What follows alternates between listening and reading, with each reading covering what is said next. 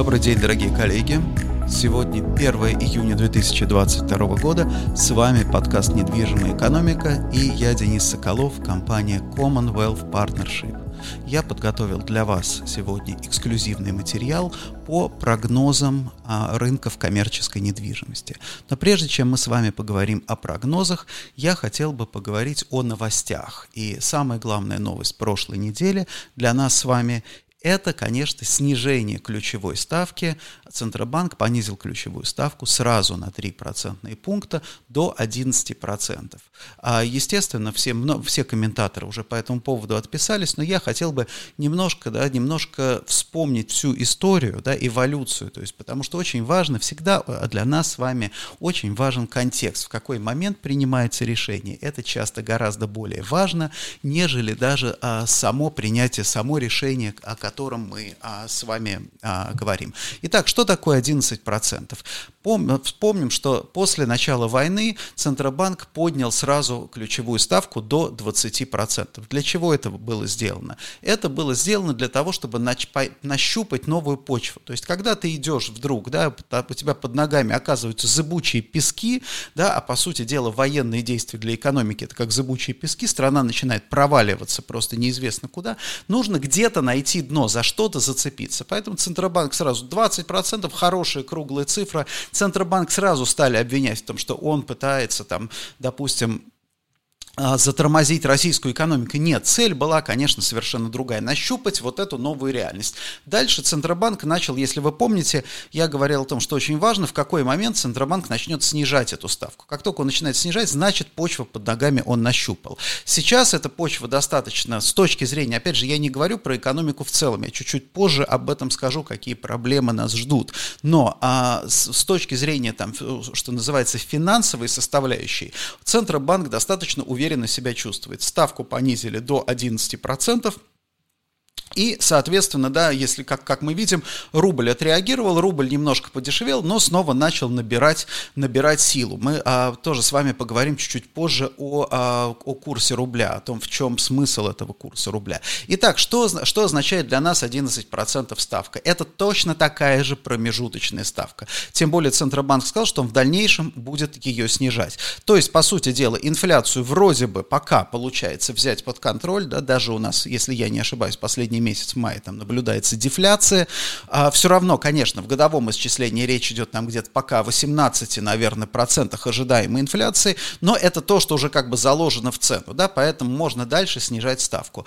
Возможно, Центробанк уйдет ниже 10, 10 но ниже 10 это уже будет такая более-менее приемлемая ставка, и здесь вопрос, но здесь вопрос будет уже следующий. Мы привыкли, да, как всегда, в такой ситуации, как у нас сейчас, у нас экономический смысл каких-то вещей очень сильно меняется. То есть ключевая ставка чаще всего это что такое? Ключевая ставка это, грубо говоря, некий, да, некий индикатив, по которому, по которому ты ориентируешься, сколько стоят деньги в стране. Да? То есть по какой ставке ты будешь занимать деньги. Но этот индикатив хорошо работает, когда у тебя в целом рыночная экономика, да, когда у тебя есть конкурентная банковская система, и, в принципе, ты как бизнес, ты идешь в банк и говоришь, да, вот, пожалуйста, дайте мне кредит под такую-то, да, бизнес-модель, значит, и получаешь кредит, опять же, из расчета, ну, где-то там ключевая ставка плюс что-то.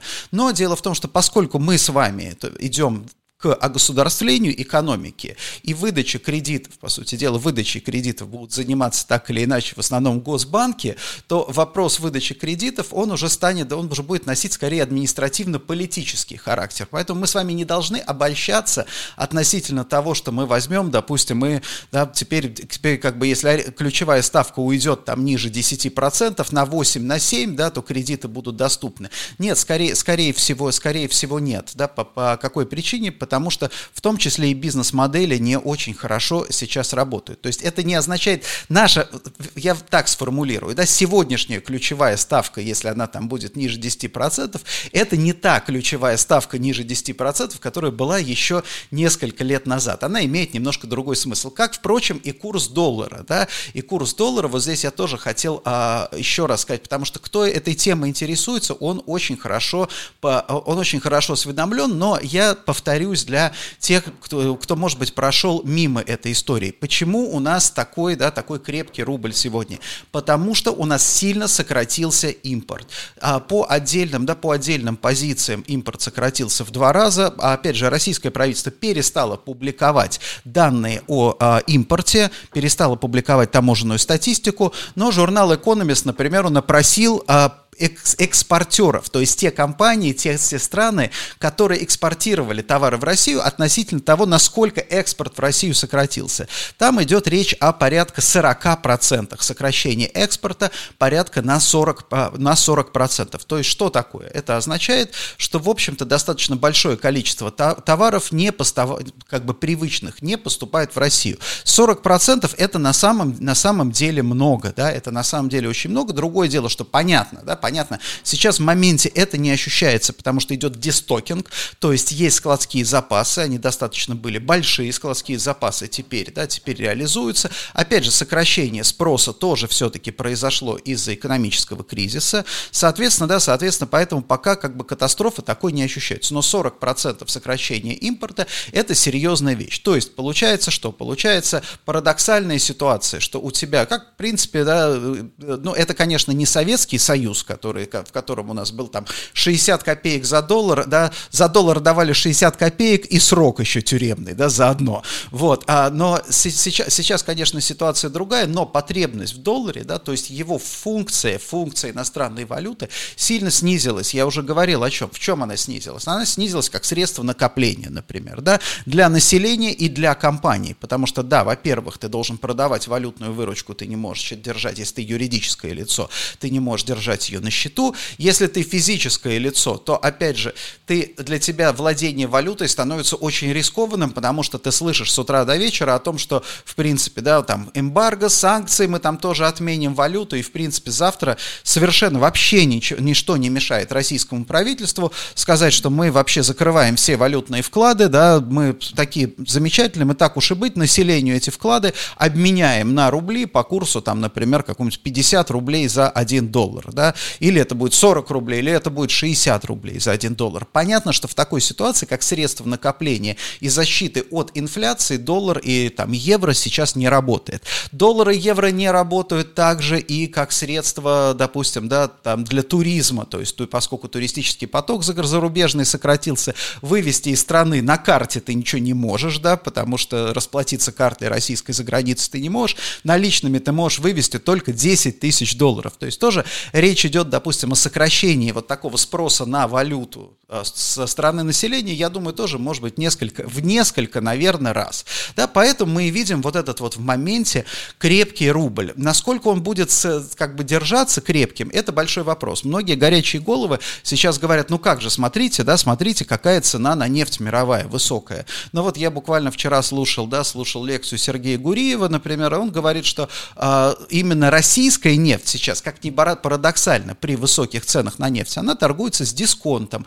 Она уже ее покупают дешевле, чем мировая цена. Там достаточно ощутимый дисконт. Это раз. А в своем документе Эльвира Набиулина тоже говорила о том, что она как бы как завуалированно говорит, но как бы для умного достаточно. Да? Она, по сути дела, сказала важную вещь, что импорт, что Россия будет покупать товары дороже их рыночной мировой цены, а продавать свои товары дешевле рыночной мировой цены. И вот это очень сильно увеличит издержки. И те горячие головы, опять же, которые сейчас говорят, да вот смотрите, доллар вернулся, да, доллар вернулся на прежние, а, прежние позиции, то есть даже практически там, да, 60 рублей за доллар, покупай не хочу, да, почему у нас там товары-то, товары-то не дешевеют в магазинах, а все потому, что на практике, на практике, да, при, для покупки товара, там, допустим, за рубежом импортного товара, а, издержки начинают возрастать, а, возрастать астрономически. Я уже в прошлом подкасте об этом говорил, как это происходит за счет, да, за счет именно из-за ухода, в том числе иностранных компаний. Повторяться не буду. Можете Может, можете, можете послушать э, об этом, да, дальше. Итак, э, давайте теперь поговорим о э, наших прогнозах. Но сначала еще одни, э, одна такая небольшая информация э, в, э, по поводу новостей. Да. Я, уважаемые коллеги, кто слушает меня сейчас э, в аудиоверсии, видеоверсии на моем канале в YouTube «Недвижимая экономика», есть видео, где не только моя физиономия, но вот именно в этом подкасте, да, в этом подкасте будет достаточно большое количество графиков.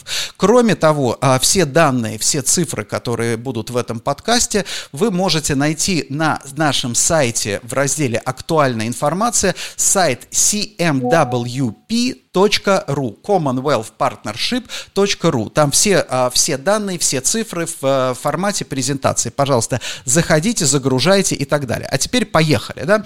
А, э, у нас много разговоров про релокацию. Для меня эта тема актуальна, потому что я планирую релацироваться достаточно ближайшее время в Узбекистан. Я буду работать из Узбекистана, заниматься, я от вас никуда не ухожу, заниматься точно так же аналитикой, но в том числе и развитием рынка недвижимости в Ташкенте. Так вот, а, э, интересно интересно, что две, по-моему, или три недели назад по всем СМИ прошла информация от ФСБ, что уехало 3,8 миллиона человек.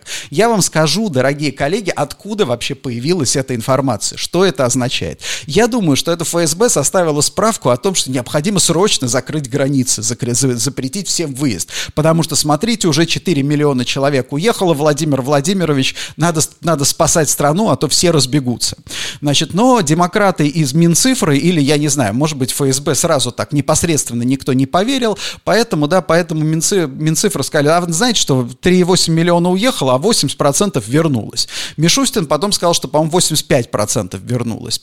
И это, кстати, говорит о том, что о качестве управления нашим государством, о том, как легко жонглировать сегодня цифрами. Да, завтра ФСБ скажет, что 10 миллионов уехало, а Мишустин скажет, что вообще на, к нам даже приезжают сейчас из-за границы. Да, и никто ничего проверить по большому счету не сможет может. Поэтому на самом деле к цифрам надо относиться, да и в том числе даже, поэтому я даже тем цифрам, о которых я сегодня, я сегодня буду говорить, призываю вас а, как бы относиться да, со здоровой долей скепсиса. Цифры вот сейчас, очень, понимаете, цифры, они за последнее время, конечно, стали фетишем, потому что появилась бигдата, системы, там, базы данных и так далее. Вроде бы как они стали надежные, но при этом, да, при этом на, сам, на, на, на самом деле они ничуть не более надежны, потому что очень много появилось, да, появилась технология манипуляции цифрами. Итак, да, вот, да, допустим, ФСБ даже, да, даже дали там информацию о том, кто куда уехал, ну, здесь очевидно совершенно, да, что речь идет, конечно, о туристах, которые, у которых, которые поехали, в общем-то, скорее всего, кто-то отдыхать, кто-то просто поехал пересидеть там сложные времена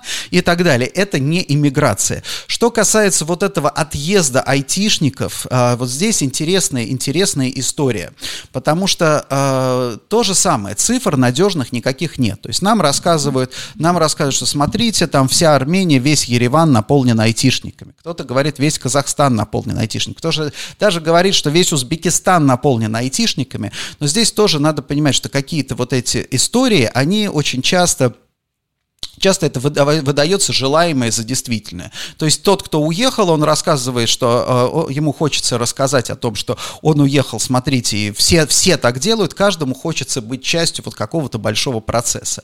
На самом деле, я думаю, что для нас с вами ориентир до, достаточно простой. Надо смотреть на собственный круг. Как вот вы помните, когда у нас была заболеваемость ковидом, вот когда ты, ты видел, что у тебя в твоем кругу э, действительно пошли э, больные ковидом, люди заболевают, заболевают один за другим, ты понимаешь, что да, это пандемия. Здесь дело не в том, что какое, какое число и так далее. И, кстати, я напомню, что вот, допустим, в Москве, да, в Москве ощущалось в своем кругу, вот когда пробивал, да, пробивала заболеваемость где-то, по-моему, 15 тысяч человек в день, да, то есть 15 тысяч человек в день, это значит, ну вот в активной, в болезни, да, там это где-то 150 тысяч, то это, это, это мы видели уже 150 тысяч по всей Москве, например, да, мы видели уже в своем кругу реальное количество заболевших. Вот ты звонишь человеку и говоришь, он говорит, а я там на карантине, я на самоизоляции и так далее.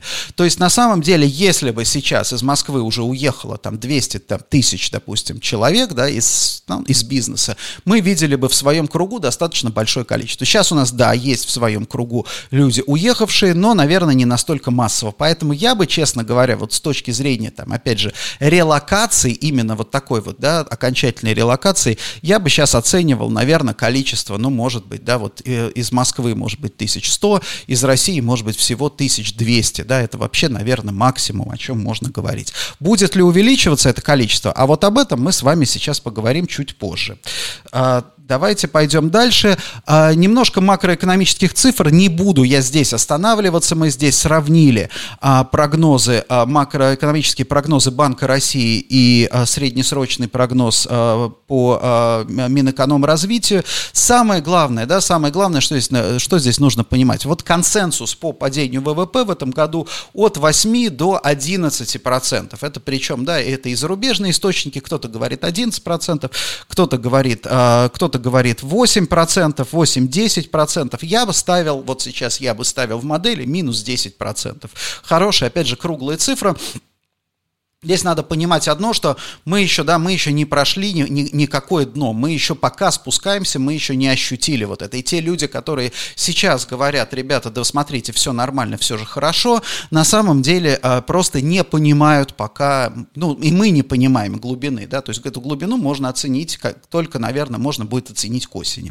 Итак, но что здесь самое главное в этих прогнозах? Самое главное в этих прогнозах то, что наши уважаемые прогнозисты, наши уважаемые э, там Центробанк и Минэкономразвитие, в принципе, ожидают, ожидают двухлетней рецессии. Два года. То есть это означает что? Это означает то, что мы будем падать. То есть с каждым днем будет становиться все хуже и хуже в этом году и в следующем году тоже.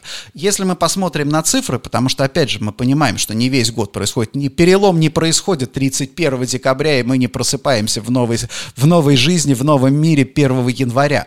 А, если мы посмотрим внимательно на цифры, мы поймем, что сейчас по такому вот, ну, как бы по прогнозу официальному мы смотрим на скорее такой негативный сценарий, а не на базовый. А по прогнозу где-то, наверное, дно приходится на второй квартал 2023 года. То есть нам впереди 4 квартала, 360 дней, в общем-то, да, такого беско... ну, бесперерывного падения. Это, опять же, еще не все заложено, да, не все заложено в, а, не все негативные новости заложены в модели. Вот это та самая базовая предпосылка, а, о чем нам нужно говорить. А далее, далее речь идет о восстановлении, но восстановление тоже такое. Вот если мы посмотрим, допустим, ВВП на, а, на а, 20, допустим, да, 20, 24 э, год, то это будет что? Это будет где-то 3, там, 2,5-3%. Вот, э, вот, собственно, что мы с вами ожидаем.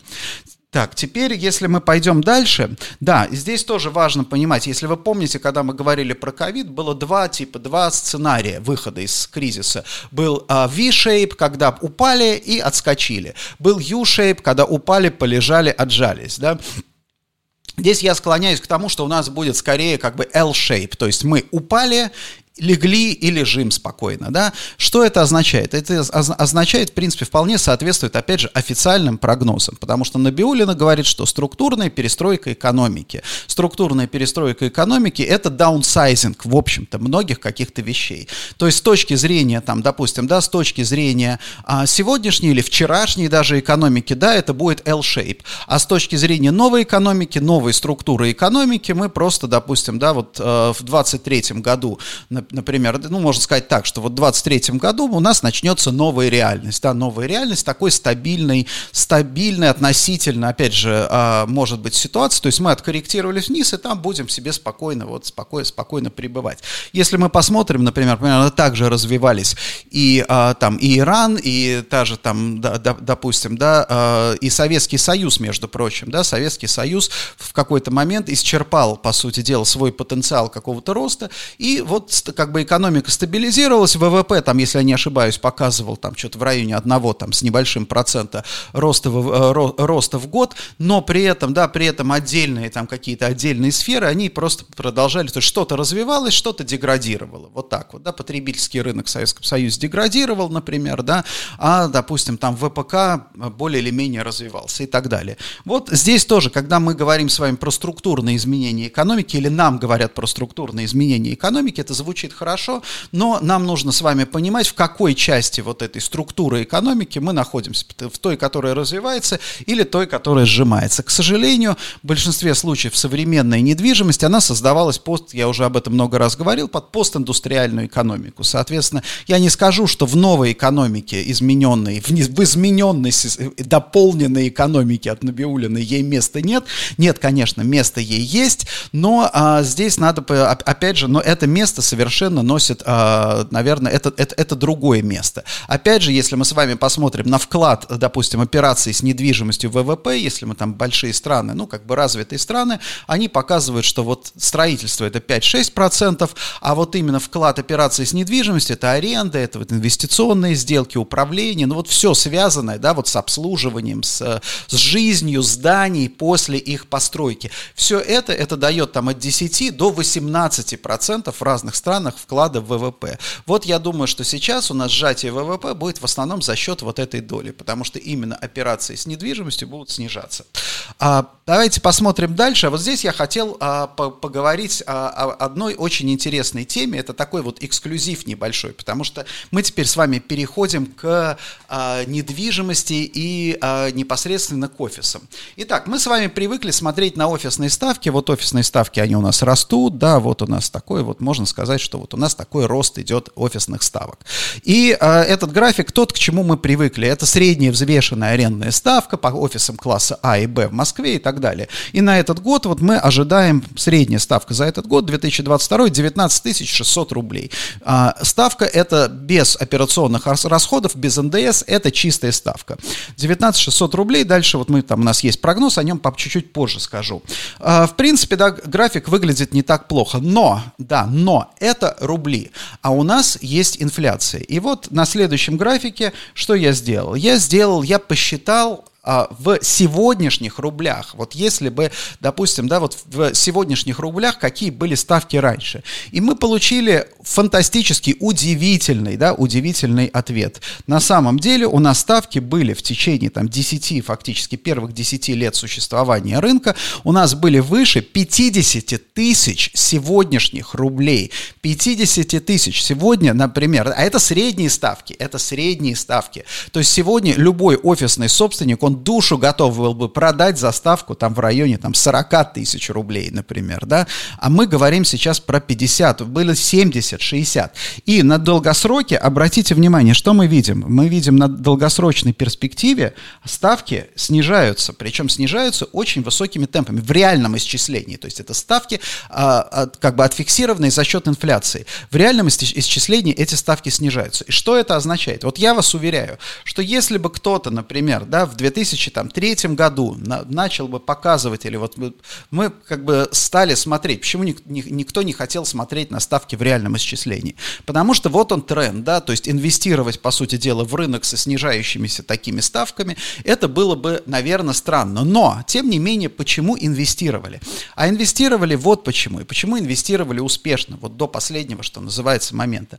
Потому что, да, потому что вот эти колебания, во-первых, да, во-первых, выход, что называется, супер высокие ставки начала э, 21 века связаны с чем? С дефицитом. В первую очередь, да, вот, наверное, до 2010 года, вот можно взять, сказать, что вот этот вот кусок, это период дефицита. Это период дефицита, и, соответственно, вот в этот дефицит а, как бы получали собственники сверхприбыль. Но что такое, а, как бы гипотетически они получали сверхприбыль? Но в реальности, да, в реальности в период дефицита стоимость строительства была очень высокая. Дальше стоимость строительства начала снижаться, то есть и эффективность использования площадей а, начала повышаться. И получилось так, что несмотря на то, что ставки снижаются, доходность самого офисного бизнеса, она продолжала расти. Дальше вот обратите внимание, нас вот, собственно, да, в какой-то момент появились гибкие офисы. Это как тоже механизм, да, механизм а, того, чтобы справиться с, а, с вот с этими с, э, с, с высокими ставками. То есть как сделать так, чтобы понизить эффективную ставку за квадратный метр, но повысить собираемость с арендатора. И вот сейчас у нас 19 600 рублей, и вот мы видим, что в реальном исчислении, в принципе, да, мы ожидаем, что ставки будут падать.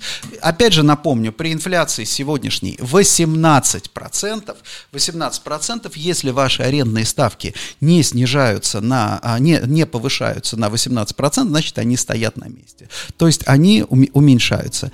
Это на самом деле важная история, и э, я считаю, что здесь на это нужно обращать очень серьезное внимание. Опять же, что нас ждет в будущем? А вот в будущем нас ждет очень интересная история. А сейчас, опять же, снова из-за, как я уже сказал, а, и, а, и растут, аренд, а, растут расходы на импортные составляющие. А что такое импортные составляющие? Импортные составляющие для нашего, а, для нашего бизнеса это, по сути дела, то, что обслуживает, то, что а, делает делает там офисы те же самые современными. Это эти умные технологии, лифты, там датчики, счетчики, там, я не знаю, замки, фурнитура и так далее. Это все, да, это все на самом деле импортные составляющие. И вот эта вот часть, она растет. И теперь получается, что если обратите внимание, что если еще недавно концепция офиса заключалась в чем? Мы платим меньше за квадратный метр но мы платим, ну, мы как бы чуть-чуть больше платим за управление, чуть-чуть больше платим за оборудование, да, если мы правильно оборудовали, мы больше людей напихали на один квадратный метр, мы на, там на метре сэкономили, ну, на, на диванах, на столах там чуть-чуть потратились больше. То сейчас эта модель на самом деле перестанет работать, потому что метры дешевеют, а оборудование дорожает. И вот это, мне кажется, очень серьезный вызов для флекс-офисов в том числе, да, которые как бы бизнес-модель которых построена вот на этом, да, а, что а, вот, а, потому, потому что получится так, что арендатору сейчас будет проще, да, про, ну, потенциальному арендатору будет дешевле взять какой-то basic офис, вот как это было там, например, да, в самом начале нулевых, даже в конце 90-х, да, обычный офис какой-то, да, где-то отделка осталась от старого арендатора, да бог с ним, мы не будем переделывать отделку, мы купим столы там какие-то тоже там бэушные или там где-то там, я не знаю, на складе, да, не будем заказывать специально под нас, да, понятно, понятно, что мы не будем эффективно, не сможем эффективно использовать площади, но и бог с ним, да, площади дешевеют, площади каждый год дешевеют, по сути дела, в реальном исчислении там процентов на 10, да, это как бы это выгодная история, чем сейчас, например, там пытаться заплатить и организовать себе какое-то суперпространство. Вот это вот, мне кажется, важный такой челлендж для офисного рынка, самый серьезный челлендж, да, а, я не знаю, как рынок будет на это реагировать, я пока не понимаю, то есть э, это может повлиять, конечно, на стратегии и арендаторов, арендаторов и стратегии арендодателей. Я полагаю, что самые, наверное, передовые умные арендодатели должны уже об этом задумываться, да, как вот как, как управлять, по сути дела, управлять стоимостью. Вот стоимостью э, occupancy cost, да, стоимостью своего помещения, вот используя вот эти вот два рычага. Ну и еще один такой же график. Теперь у нас склады. Складской сегмент у нас совершенно замечательный, прекрасный складской сегмент. Он у нас самый стабильный. Вот обратите внимание, как раз он был, арендные ставки в реально, в номинальном исчислении, они были относительно стабильны, а потом они начали, вот, начали расти. Собственно, вот 2020-2021 год, это бум, по сути дела, онлайна. Вот э, бум онлайна. А если мы посмотрим в реальном исчислении, то мы увидим такую картину, что на самом деле ставки-то не растут, они остаются стабильными. И это хорошо, потому что, да, потому что в 2008 году ставки были там, в 2009, да, уже, да, вот они там снижались, 9 10 год, там 8, там 9 тысяч рублей за квадратный метр, сегодняшних рублей, да, замечу, сегодняшних рублей. Сейчас это в районе 6 тысяч рублей. То есть мы видим, что на самом деле, в общем-то, вот на долгосроке а, арендные ставки на склады, они вот где-то, наверное, в диапазоне, да, в диапазоне от 5 до 7 тысяч рублей. Вот это вот, я думаю, что оптимальный, да, оптимальный такой вот коридор, устойчивый коридор арендных ставок на офисы от 5 до 7 тысяч сегодняшних, сегодняшних, замечу, рублей. Вот, а, и, а, собственно, из этого, исходя из этого, мне кажется, тоже стоит планировать финансовой модели. Итак, давайте теперь, э, давайте теперь чуть-чуть по прогнозам. Я некоторое время назад у себя в телеграм-канале «Недвижимая экономика», пожалуйста, вот QR-код, вы можете по этому QR-коду зайти, подписывайтесь на мой канал «Недвижимая экономика», вы все там увидите. Я там много всякой информации выкладываю. Я провел опрос, да, я провел опрос о том, что происходит, э, я, что происходит с вашей компанией. И, соответственно, очень, с моей точки зрения, результаты достаточно занятные. 16% э, ответили на, самом деле почти 560 человек проголосовало. Я работаю в иностранной компании, все как и раньше. 16% ничего не меняется. Любопытно. 6% всего лишь, да, у 6% работая в иностранной компании, иностранные акционеры ушли. 6% иностранная компания, деятельность заморожена, зарплата платится. Итак, из моих респондентов можно сказать, что да, у нас 28% это работает, работает в иностранной компании. А, еще 3% деятельность прекращена, сотрудников рассчитали. То есть 31% а, из моих респондентов работает на иностранной компании. Одна треть. Это, в принципе, примерно соответствует моим представлениям о прекрасном, да, о вот э, постиндустриальном секторе э, Москвы. 23% работаю в российской российской компании доля растет за счет ушедших иностранцев. 23%, у 23% доля растет за счет ушедших иностранцев. Это при том, что э, на самом деле э, деятельность заморожена только у 6% или 3% прекратили. То есть, грубо говоря, 9% э, иностранных компаний сократили свои операции, а 20, у 23 российских компаний уже э, доля растет. Это интересное тоже наблюдение. Скорее это говорит о wishful thinking. И на самом деле 46% говорит, я работаю в российской компании, наш рынок сжимается, что на самом деле совершенно верно, потому что компании все выстроены, скорее всего, не в, они выстроены не в конкурентной матрице, они выстроены в цепочке. Если у тебя одна компания, там, допустим, уходит или сокращает э, свои операции, то у тебя там две компании, которые являлись ее поставщиком, тоже э, у них снижается количество заказов и так далее. Это э, что касается что касается офисов. Такой же опрос я провел по, э, по ритейлу, и э, вопрос звучал так, что будет с иностранным ритейлом к концу года. Значит, 16% считают, что все или почти все иностранные бренды будут работать под своими марками. То есть 16% считает, что все вернется, все отмотается назад, и Макдональдс снова откроет свои двери на Пушкинской, да, ну, все или почти все, да, понятно, что, может, Макдональдс не откроет, но уж KFC тогда уж точно, кто-то один из них обязательно откроет. Это на самом деле такая, ну, скажем так, для меня удивительный ответ. 21% российские команды будут работать под новыми марками, но сохранять качество. То есть, да, 21%, пятая часть э, респондентов верит, верит то, что российские компании будут э, как способны поддерживать это качество. Дальше, 34% большинство, к коему принадлежу и я, что новые собственники распродадут запасы, закроют большую часть точек, и дальше а в оставшихся будут торговать чем попало. Ну, как бы, да, это, это мне кажется, наиболее вероятный сценарий.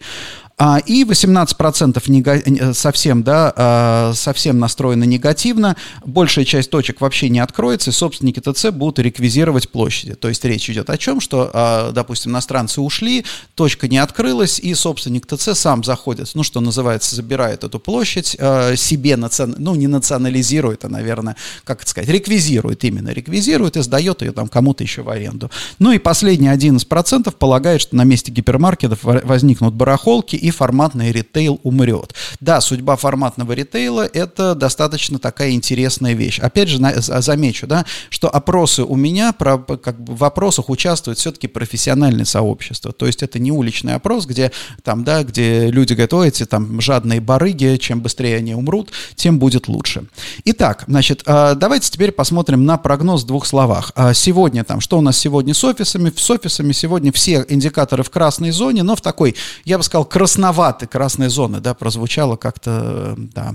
Ну, короче говоря, красноватый, в красноватой зоне, да, негативной, да, э, новое строительство уменьшается, а, сумма арендованных купленных площадей уменьшается, доля свободных площадей растет, ничего, ничего удивительного, да. Давайте сразу с вами перейдем к прогнозам. Значит, мы по нашим прогнозам считаем, да, считаем, что вот у нас 20 новых строительство офисов 600, В 2021 году 600 тысяч квадратных метров, в 2022 году мы ожидаем 150, в 2023 120. Да? А это вот именно сокращение, потому что планы были в районе 700 тысяч квадратных метров. То есть, грубо говоря, проекты сейчас будут морозиться. Морозятся э, очень сильно. Почему? Потому что, да, потому что, собственно, не будет арендаторов. Растет, доля свободных площадей растет. К осени мы полагаем, что начнутся достаточно серьезные высвобождения площадей. То есть, на сегодняшний момент доля свободных площадей площадей 8,8%, мы ожидаем к концу 2022 года 13%, к концу 2023 года 15%.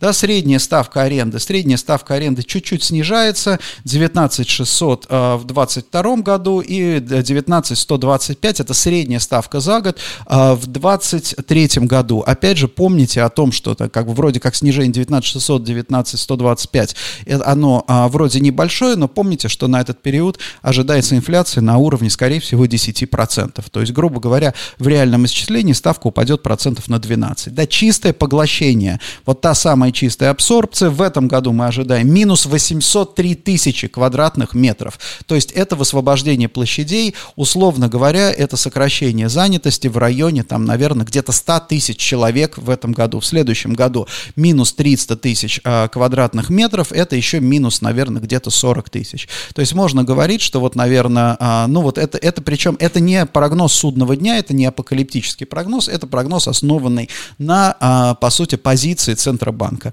То есть вот где-то 150 тысяч минус рабочих мест, наверное, в постиндустриальном секторе это то, что мы с вами увидим. А, давайте теперь посмотрим на склады. Со складами все, в общем, а, наверное, не так выглядит все а, плохо, хотя, да, хотя вот если учесть, что в 2021 году строительство новое было почти полтора миллиона, миллион триста девяносто восемь, в 2022 году мы ожидаем 500, в 2023 300. Почему? Опять же, да, потому что, да, потому что в первую очередь это сокращение ритейла, в первую очередь это сокращение ритейла, сокращение импорта, а, и, как я уже говорил, 40% минус импорт, потребительские расходы минус 10%, процентов, то есть, грубо говоря, потребность, да, так или иначе, то, что хранится на складах, это, это, это там, товары потребительского рынка, да, в основном. И, соответственно, чем а, меньше это потребление, тем меньше нужны площади. Соответственно, да, соответственно, а, те компании, которые, у которых избыточные площади, скорее всего, да, они будут так или они будут сокращать свои площади. Это не так просто, потому что у них там долгосрочные контракты. Но что-то они будут пытаться делать, выставлять там, допустим, в субаренду и так далее. А, например, там те же самые компании, иностранные компании, которые сейчас слили, по сути дела, свои активы российским, свои, российскому своему менеджменту, да, российский менеджмент, конечно, будет сейчас сначала распродавать запасы на складах, потом, собственно, да, будет, я думаю, что сокращать сами по себе сами склады, да, это не значит, что они полностью там свернут обороты, но они, естественно, да, естественно, это будут оптимизировать. И а, на месте собственников я бы относился к этому достаточно с большой серьезностью и с большой осторожностью, потому что, да, потому что несмотря на то, что есть долгосрочный договор, одно дело, когда у тебя, у тебя тот же самый договор, у тебя юридическое лицо не изменилось, да, но у тебя изменились обстоятельства, у тебя теперь не, а, там, допустим, не компания там иностранная со своими гарантиями головного офиса, а компания российская, да, которая может в любой момент пройти через процедуру банкротства, то есть это как бы совершенно другие условия, наверное, а, там, что называется, обсуждения и другие переговорные позиции. Ставка аренды аренды, ставка аренды, мы ожидаем корректировки ставки аренды, опять же, от сегодняшних уровней. Здесь важно, что в прошлом году средняя ставка аренды, это, а, это, это, она составляла 5500, очень сильно выросла ставка аренды от начала года до конца года, да, средняя 5500.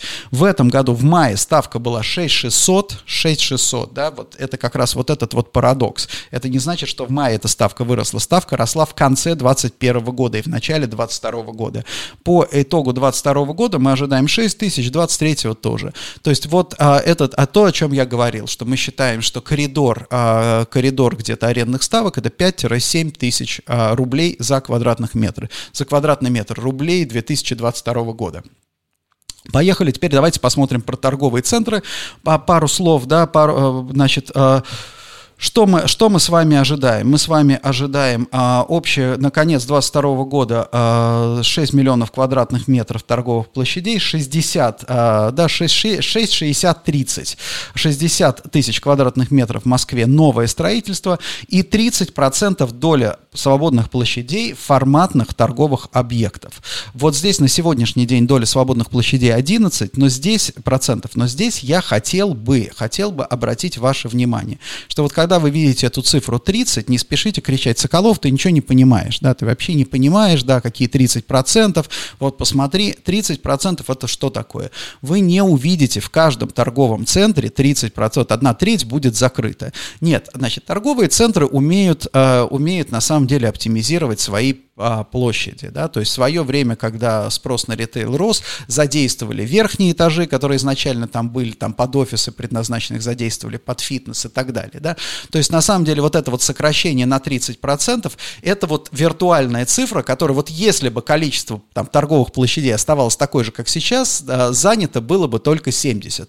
Но произойдет что? Произойдет частичное закрытие там целых блоков галерей, например, в каких-нибудь торговых центрах, произойдет вполне возможно закрытие закрытие отдельных торговых центров, произойдет закрытие этажей торговых центров, да, и произойдет такое вот виртуальное маскирование там занятых, вот не занятых, а вот этих свободных площадей. То есть на самом деле это не значит, что вы заходите и там только одна треть. А для потребителя будет другая проблема. Для потребителя будет проблема, что будет гораздо меньше, а, гораздо меньше будет а, возможностей и гораздо меньше ассортимент товаров. И тогда возникает следующий, самый, наверное, страшный вопрос, который сегодня мучает, э, мучает сегодня собственников торговых центров. И если не мучает, я считаю, что он должен мучить собственников торговых центров.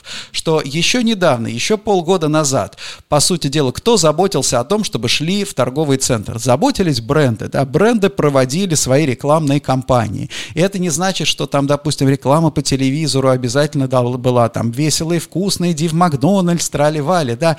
Это еще и то, что, да, еще и новые коллекции. Каждый завод завоз там новой коллекции, fashion-бренд там, допустим, привлекал свой поток. То есть вот каждый, каждый участник вот этого процесса, он привлекал, а, он участвовал в привлечении, а, в привлечении покупателей. Сейчас, да, сейчас даже вот со сменой, ну вот даже если мы говорим, не уходят там иностранные компании, просто меняют собственников. Естественно, рекламные вложения будут значительно меньше. Вот мы посмотрим, например, что будет, что будет сейчас с Макдональдсом, кстати, да, это тоже интересная история, потому что для того, чтобы, то есть проведен ребрендинг, для того, чтобы теперь эффективно запустить это, нужно проводить рекламную кампанию, да, рекламную кампанию, нужно поддерживать качество и так далее. Я думаю, что здесь будет эффект какой? Конечно, каждый, каждый подросток, каждый школьник, каждый студент обязательно один раз, да каждый даже, я вам скажу больше, каждый консультант, каждый эксперт и каждый финансист обязательно зайдет в новый открывшийся Макдональдс. Он сделает фотографию и скажет, смотрите, я в Макдональдс. Один, значит, скажет, один нарисует букву Z и скажет, да здравствует наш Макдональдс, другой сфотографирует таракана и скажет, что все равно никак не, не, не мы не можем без иностранцев, но с, сути это не меняет, да, то есть э, я думаю, что интерес к новому бренду будет велик, но здесь важно вот что, важно то, что как этот бренд будет работать не в июне, в июне, я думаю, что, может быть, будет и неплохие показатели, а как он будет работать в июле, августе и, самое главное, сентябре. Вот это будет показательно, да, и на самом деле я бы за кейсом Макдональдса на вашем месте следил, затем именно какую рекламу он дает, как выстраивает, как выстраивает коммуникацию, потому что, да, потому что здесь можно будет отслеживать и ошибки в том числе, и какие-то более или менее сильные, сильные стороны а, этого, этого бизнеса. А, и а, напоследок, а, о чем я хотел с вами поговорить, напоследок, собственно, о в целом о будущем, да, о будущем, на что мы с вами должны смотреть. Вот сейчас у нас 1 июня, школьники уходят на каникулы, а, кто-то у нас поедет, а, кто-то поедет на дачу, люди разъедутся там, допустим, да, кто-то на свои приусадебные участки, пенсионеры разъедутся, снизится, наверное, такая не деловая активность, а жизнь, да, культурная жизнь в Москве, например, уже, сни, уже, уже, уже пошла, сошла на нет практически, но у меня специфические вкусы к, допустим, да, к предприятию, к меропри... культурно-массовым мероприятиям, но тем не менее. А, с, с момент истины, конечно, это будет август, последние две недели августа, да, когда люди вернутся и начнут собирать детей в школу.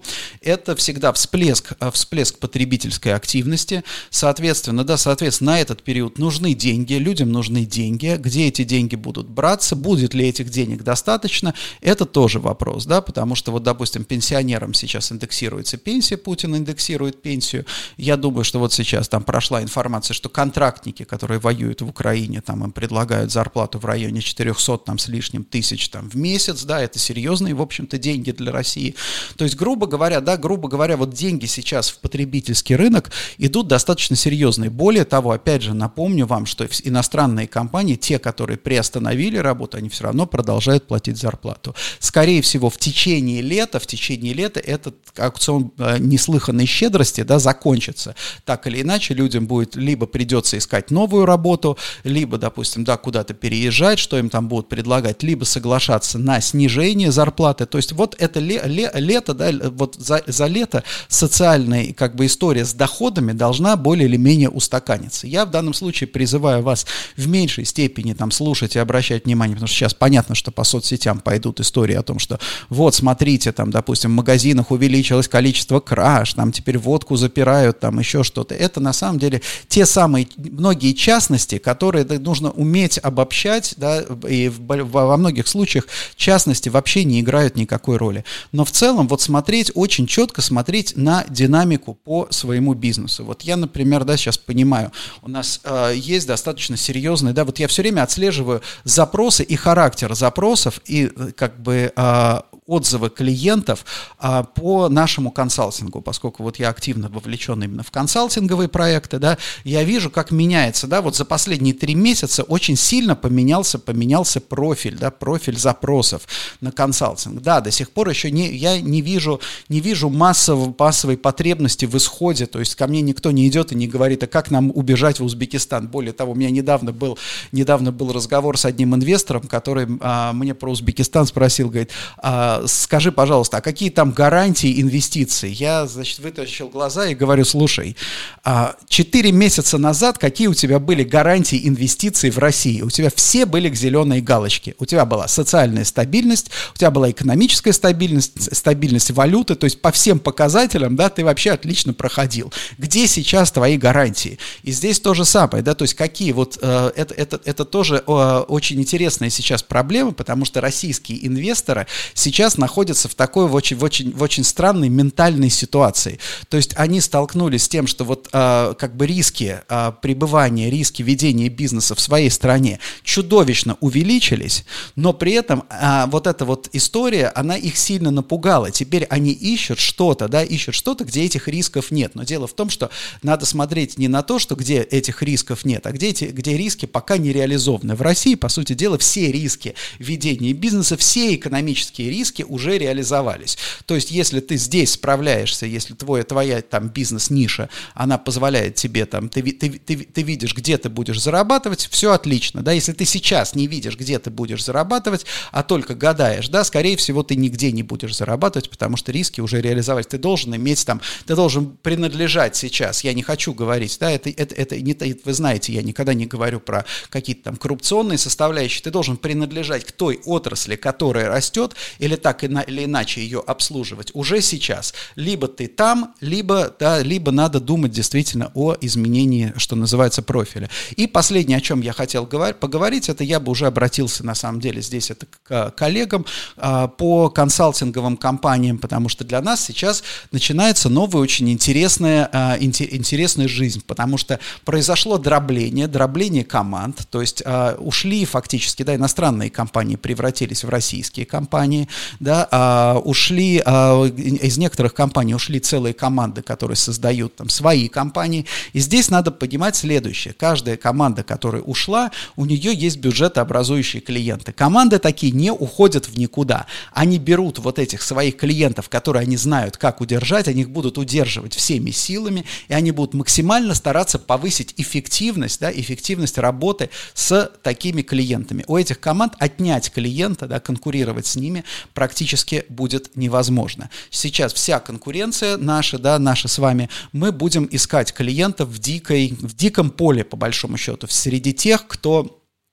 среди тех, кто никогда не обращался к консалтинговой компании, среди тех, может быть, кто никогда не имел дела с недвижимостью, с э, системной недвижимостью, да, с инвестиционной, ну, не с инвестиционной, да, ну, с, в общем-то, современной коммерческой недвижимостью. Вот там нам придется искать клиентов. И самое интересное, что сейчас нас ждет, а это, мне кажется, да, как бы мы работаем а, не только для того, чтобы зарабатывать деньги, но и решать интересные, интересные задачи.